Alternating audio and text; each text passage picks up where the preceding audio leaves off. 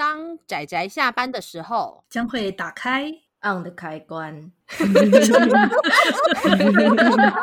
仔仔下班中 on。各位听友，大家好，欢迎收听仔仔下班中，我是阿直，我是波姑。大家今天看漫画了吗？看了，看了有哦，有啦，有啦，有啦。对啊，今天虽然只有我跟阿姑两个人一起来录音，但是是的，我们会努力的。对，现在又到了新的一个小计划。那现在五月到了嘛，对不对？讲五月，大家会想到什么？会想到什么呢？当然是关于爸爸们的故事啊！一整个月哦，各位，我们今天一整个月都要讲爸爸的故事哦。好了，我知道大家应该很想吐槽，大家绝对很想吐槽，而且应该说，大家听到我们故意讲五月的时候，应该也在想说啊，你们一定是要，一定要是来来一个翻案之类的。对了，没错，我们翻案，我们想说五月吧，就来讲爸爸的故事。其实这是阿姑的错，他只能说我怎么变得这么任性？对啊，因为阿姑就就很想讲啊，然后我们就想啊，好了，那就讲啊，反正我们一直以来都是这样嘛。对呀、啊，而且故事还累积了可以讲了一整个月的部分。对对对，那反正就是 OK 啦。我们五月份就是关于。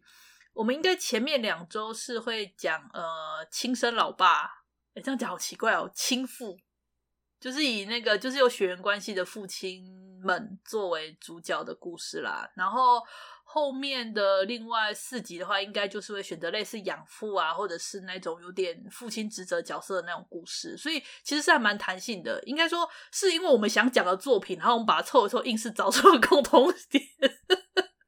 对，对不起，我说出来了。所以横跨了相当大的，怎么讲呢？横跨了相当大的范围呢。对，就是我们小时候想到爸爸带孩子的故事，直觉都会觉得哦，是现实取向吗？各位不是哦，没有，我们讲了很多各种各样的作品。对，不过那是之那是后面之后的事情啦。总之，我们先回到今天我们要介绍要推荐的这部漫画。我们今天要推荐的这部呢，书名叫做《天真与闪电》。嗯。作者他画这部已经完结了，一共好像是十二集完结的样子。对，十二集。问题是台湾代理到第三集就停了。对，我 N 年前买到第三集，然后常常就是去看一下，说有没有出新的，然而没有，真的很可惜耶。因为明明这部它有动画化，而且它在二零一四年的时候有获得这本漫画真厉害的第八名。它在日本那边的记录也是卖的相当好呢。对啊，为什么台湾这边就卖的没有特别好？奇怪。那时候在讨论说要不要把这部纳进来的时候，阿紫也是有提过说这部会不会算有名？对啊，没关系，阿姑很任性，波姑很任性，我要放我就放。对，那关于《天真与闪电》这部。故事它其实是一个很正统的，就是一个三口家庭，然后妈妈过世，由父亲父代母职照顾一个女儿，把拉拔长大的故事。诶这样讲是不是很很纯粹，对不对？很干，没有，因为他在诠释方式比较正统。他并不是因为一家三口，然后妈妈离世，爸爸单纯带小孩这件事而正统，而是他诠释的方式，我觉得。他带小孩的方式，跟这个爸爸的性格，跟这个女儿的性格，你会感受到是比较正统的味道。但这种正统的味道，不要小看它，它就是醍醐味，真的。嗯，对。那我是想说，其实他这个故事里面很有趣的地方是，它里面设定上说，一开始的设定是爸爸他是个高中，算是高中老师吧。对，是个高中的数学老师。然后他的妻子在半年前的时候过世，那就只留下一个幼稚园的小女儿。幼稚园的小女儿就是你知道小孩子那种，对，那种精力充沛，然后又很爱吃，但是就是。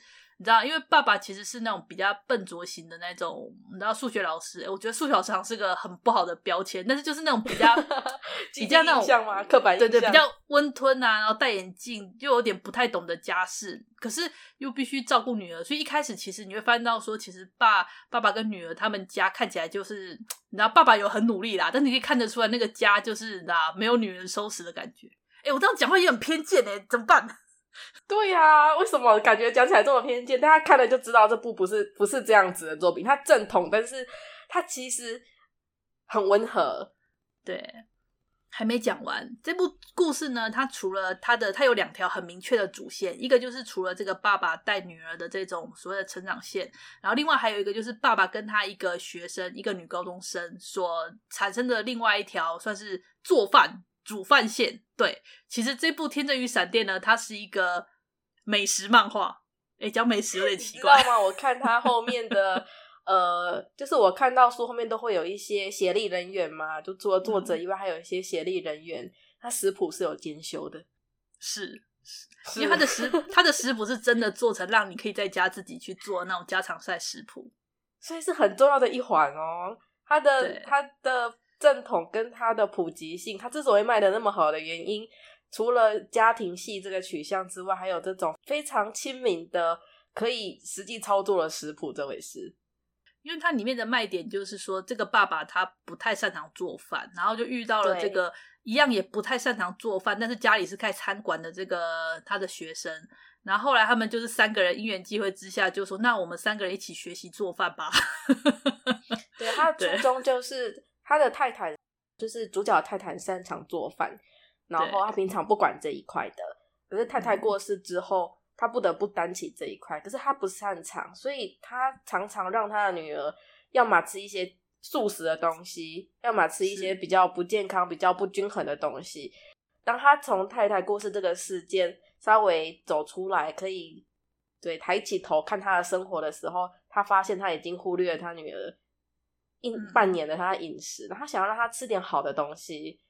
嗯，他想让他的女儿健康的长大，他需要他吃一些营养均衡的东西，而且好吃的东西。是，实际上做的东西不好吃。啊，这个真的已经不是他可以努力的范围了。他没有那个天分，他没有那个资讯跟管道，是，是他只能求助外人。对，那求助外人的状况之下，我们就讲到了那个他的一个学生嘛，饭饭田小鸟，饭田小鸟，对。他的母亲是开餐馆的，所以他有这部分的资源跟管道，但是他自己的实操能力不是很好，所以他们两个就是啊一拍即合，一个提供食谱，一个提供实操的能力这样子，然后呃准备出好吃的料理给他们，给那个这个女儿，给他们对给女儿享用这样。所以除了食谱跟家庭线之外，还有一个很棒的点就是看他们吃饭。对，吃的很幸福、很满足的这个，所以我才说这是美食漫画啊。对对，我觉得才重点。他每一回就是一个吃饭，他不浮夸，真的就是很单纯的家常菜，因为是很用心做，然后吃的很开心。因为有时候也会吐槽说：“哇，准备了这么久，一下就吃光了呢。”我也觉得呢。对，都是家常菜，这点很棒。然后就是美食漫画有时候都会强调说这个有多好吃，然后反应会有点夸张。这个没有啊，就是单纯的说，哎，这个好吃的这种反应。是的，是的。嗯、然后他们的食物都是家常类型，有时候只是单纯的饭很好吃这件事，他、嗯、也可以把它画进去。我记得第一回就是他们努力的煮一锅饭，然后他们就是单纯的吃饭，然后只好配点酱料什么。可是我知道那样子的饭真的好吃，我觉得饭好吃是料理好吃的重点，就是基础。应该讲基础，真的真的，就像我去买那种时尚便当啊，照理说应该是以饭为主角，然后饭煮的很难吃，我就会生气。就那种湿湿软软的，跟那种 Q Q 弹弹的饭是完全不同的，不同的感受。就我想，我想抱怨的是，明明你们这种时尚便当卖的就是因为你们的饭好吃，所以配菜才是拿来配饭的。可是你们配菜难吃就算了，饭也很难吃，就让人很生气。好了，我们不要吐槽这个了，我们要我们要回来，我们要回到作品本身。Okay, okay. 真的，真的，我觉得，那我觉得这部作品其实本身没有什么好吐槽的地方。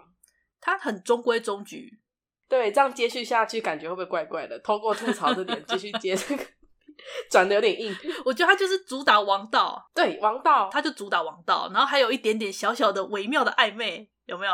对啦，对。可是其实我看的还蛮开心的呀。我一边觉得这个小小的暧昧最好不要变成现实，因为才半年嘛，他太太故事才半年，太快会打落我对这个主角的印象，他的人设会崩溃。但是有点兴奋，有点开心，对。但是我想说，哎、欸，我觉得这样讲不知道会对大家说捏他，就是因为他这个故事里面的时间轴其实很长，就是他从那个从那个我们这个小女孩她的女儿从那个五岁幼稚园的时候，一直画到她，呃，故事才十二集，可是里面的时间点是从她五岁一直成长到她十七八岁高中，然后要考大学的这个时间点。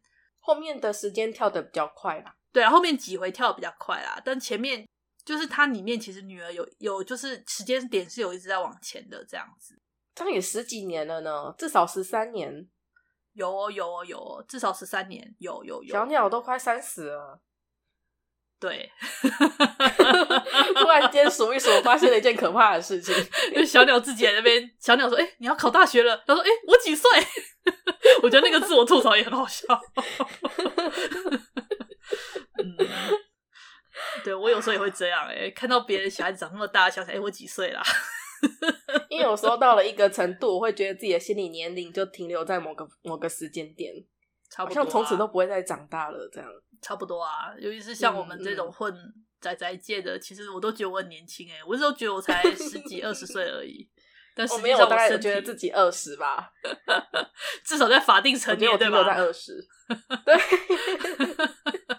好，我觉得有点聊得远了，所以我觉得这部《天真与闪电》它真的最大的卖点就是一家庭的，就是互动，父女的互动，然后还有就是他们跟周围的这些人，他们周围真的遇到很多很好的人。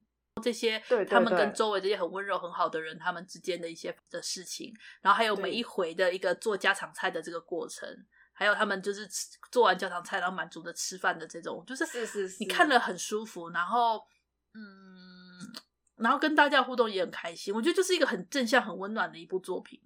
嗯，对，就是。看了会，其实看了还蛮满足的，就是会有一种满足感，不管是吃饭满足，还是看他的家庭满足，还是看他跟周围的人的关系不断的变好，然后周围都是好人的这种这种满足感，是哦。所谓王道就在这里，对啦。然后还有其中一个王道点，就是他们的女儿真的是天使。我觉得一开始女儿真的很怎么讲？你们很你们有看过那个就是龙猫里面的那个妹妹啊，或者是那种你知道那个年纪很皮很尖的那种少女的感觉吗？然后从那种很皮很尖的少女，然后渐渐变得非常的怎么讲可爱，然后体贴，到最后有点长大之后，就是反过来会很担心爸爸干嘛，就觉得成熟了，长大了，变漂亮了。可是现在很小的时候，我就觉得他像天使了啊！他跟周围很像对比的时候，只有他的时候看不出来，但很像对比的时候，他生出了一个天使，主角生出了一个天使的这种这种感觉。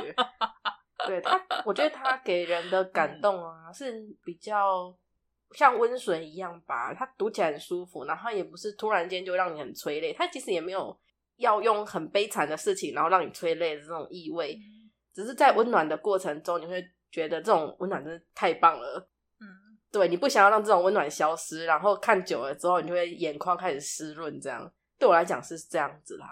如果是酸梅在，他一定会吐槽说，对，但很多情况不是这样啦之类的，他的但是会有点多。但我们有时候就是不希望那个但是嘛，所以我们自己可能没办法经历这种美满的生活。不是啊，应该说现实中怎么说？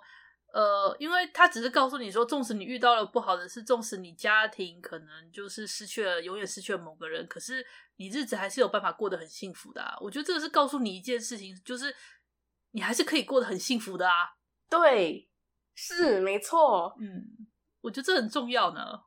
所以它销量真好，我觉得是有理由的。对，我觉得纵使纵使有遇到悲伤的事，可是其实还是。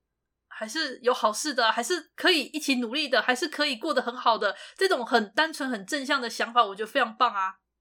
对，这样有什么不好？会有，我会对我的确是这样想的。不知道，因为有时候看太温暖的、故意催泪的东西，我不会故意去看了，因为有时候觉得太刻意了，或者是告诉你要正向，哦、这种会瞬间冷掉，就是灌你鸡汤的那种，就不喜欢。对对对，嗯、会有种瞬间冷掉的感觉。可是。这波看起来的时候，就是他们很努力的在吃饭，真的就如何要做好吃，自然自然而然的就让你觉得哇，我还有我还有力气面对明天的这种感觉。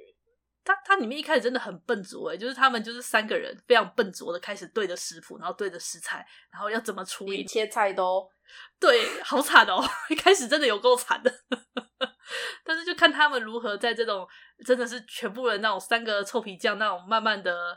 练习，练习，再练习，然后渐渐到后来变得都是对饮食有兴趣。那一个继承家业，然后另外一个好像就是跑去考那个类似营养师之类的那种，对，营养食品的那种，这样子，对，就慢慢的怎么就就觉得对食物产生兴趣而努力，我就觉得嗯很好啊。哦，这种努力然后获得收获的感觉也很棒。对啊，在做菜的过程，虽然他会吐槽说可能做很久，然后一下就吃完了呢，有这种吐槽的情节。可是就是因为他前面做很久，然后吃饭的时候那种怎么样努力获得收获的感觉吗？其实很棒。可是阿紫，我也时常有这种感觉。嗯、每次我好不容易我花了一段时间做完之后，然后一下就我为什么要去洗碗了？对啊，而且我还要洗碗，讨厌。没关系，你看漫画，你可以看他们吃的很开心的样子。你可以在吃的很开心的那一格停留十分钟，然后那个做菜的时候 花一分钟略过。我是只说自己在做啊，就看他们做菜也很好玩啊，不要这样好不好？是啊，是啊，手忙脚乱，它是一种很可爱的感觉。它也不是正式的要教你怎么做菜做的很细，它辅食谱会附在后面。但他们做菜的时候是一种比较可爱的、比较 Q 版的那种感觉，在做菜。嗯，就一番忙碌之后，哦，出来了这样子的感觉吧。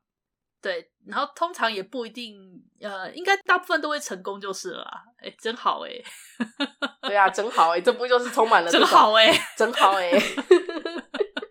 我做菜有时候不一定会成功哎，真好哎！啊，总之是会让人家看得非常开心的一部，不是哈哈大笑的那一种，但是会有很有满足感。很温暖、很满足的一部啦，我觉得就是真的是很单纯的一部王道系的，算是亲情类作品吧，应该这种感觉。对，然后不能小看王道，感情累加之后也是会让人觉得，也许一开始只是觉得啊是蛮温暖的故事，但后来累加看到这个父亲对女儿的感情，你会觉得开始眼眶湿润这样子。嗯，会会累加的这个会有会有，嗯，然后还有就是它还有美食漫画这个标签。对对，我觉得这个标签很重要了，占了一半。对啊，就一半一半吧。你可以很明显看到这两条主线这样子，跟我们后面的一些作品可能有些会不太一样。但是，呃，我觉得把美食跟日常结合的作品，其实还意外的也蛮多的哈。因为亲近吧，大家可能会对光是不同的职业，大家都有不同的理体会，甚至因为太远了，所以只是靠想象。可是吃饭，大家都不用想象就可以感受到。吃饭相关的经验这样子，例如说像那个，我记得说，如果像那种日常跟美食结合的话，好像还有那个昨日的美食嘛，吉永史画的那部，吉永史的，就是对 BL 一对那个同志恋人，然后然后也是吃饭跟那个日常的那种故事，好像也有很多类似这种日常跟食物美食结合的作品哦。不过昨日的美食，它打招牌的是美食呢，它是美食，然后搭上同志的日常。同事日常也并不是重点呢，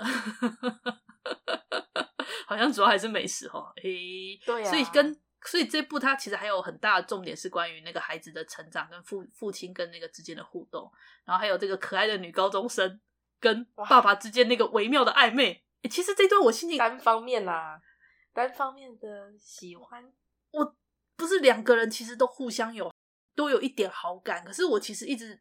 就是我内心有点微妙，就是因为那个爸爸，他其实一直到很多年后，他还是会时常想起妈妈。然后对那个现在这个也不已经不能说女高中生了，已经就是长大成人的这位快三十了，不要这样讲人家年龄啦。跟小鸟的这之间的那种那种有一点点微微暧昧的这个互动，我就觉得哎、其实。不是说不好，因为我真的也觉得你 OK 啊，你们两个在一块也很好。而且其实纵使他们最后没有在一起，可是他们也是彼此很重要的人。最后他们也有讲开，他们就是能够一起一起做饭，真的是对他们来说是非常幸福的事情。而且也真的不是外人啦，你知道吗？其实也可以当做家人一般的存在了。说真的，应该说，如果像开头故事开头，他的太太才过世半年。我相信，我相信他们那时候是没有暧昧的，你知道吗？单方面的，是学生啊，对他来讲，那是他的学生，好不好？对对。可是过了这么多年，我相信他太太这个人基本上已经变成这个主角的一部分了。我是这么认为的啦。如果你要喜欢上这个主角，你就必须喜欢上主角曾经拥有一个很爱的太太这件事情。没有他，这个主角就不是他了。是没错，这是他组成他的一部分，这样子。对，所以他常常想起他太太，我看到那边，我还是会有一点，怎么讲呢？嗯、窝心吗？对，会有一点啊，就是他会想想起，嗯、他会常常想他太太，想说，你看我们的女儿长这么大了的的那种那种欣慰的那种画面。对啊，这跟那个无法抛弃旧情不是同一个概念。先不要说他是渣男，嗯、真的。他没有，他没有，没有在预防万一，真的千万不要。他没有，你会收获一个愤怒的布谷。对啊，没有啊，他真的是个很棒的男人，我觉得很好。就里面登场的角色真的都是好人啊，大家人都好好哦，怎么回事？对呀、啊，那个女主角应该也不是说女主角，那个饭田小鸟的妈妈是好人呢、欸，因为他一开始出现的时候，这妈妈是神隐的状态，你就只知道女主角平常也是非常为了吃饭很困扰，那脑袋里就会浮现一个形象，就是平常比较不管女儿的妈妈。不是哎、欸，对，不是。但是我其实本来想有点担心，因为当时这个小鸟它跟他妈妈也是单亲，因为他他妈妈好像也是那个离婚，然后我就想说，我那时候其实很担心说这两个家庭会不会并在一块，但我没想到居然是这样的方式的并在一块，不对。嗯，我我没有想过这一点呢，因为我一开始就站饭田小鸟这个，它太明显了。哦，如果它变成说带两个单亲家庭要并在一块，那你还要在这个故事还要加上一环，就是。饭田小鸟的心情转变太多了，这样就太多了，你知道吗？他的那个核心就会转变了。他的核心应该还是温暖的养小孩日常，以及美妙的吃饭日常。对，并不是恋爱故事。对，微微的心动是可以，但如果再扯上说。啊，我妈妈跟我喜欢的人可能要结婚，这个就已经是不同概念的东西了。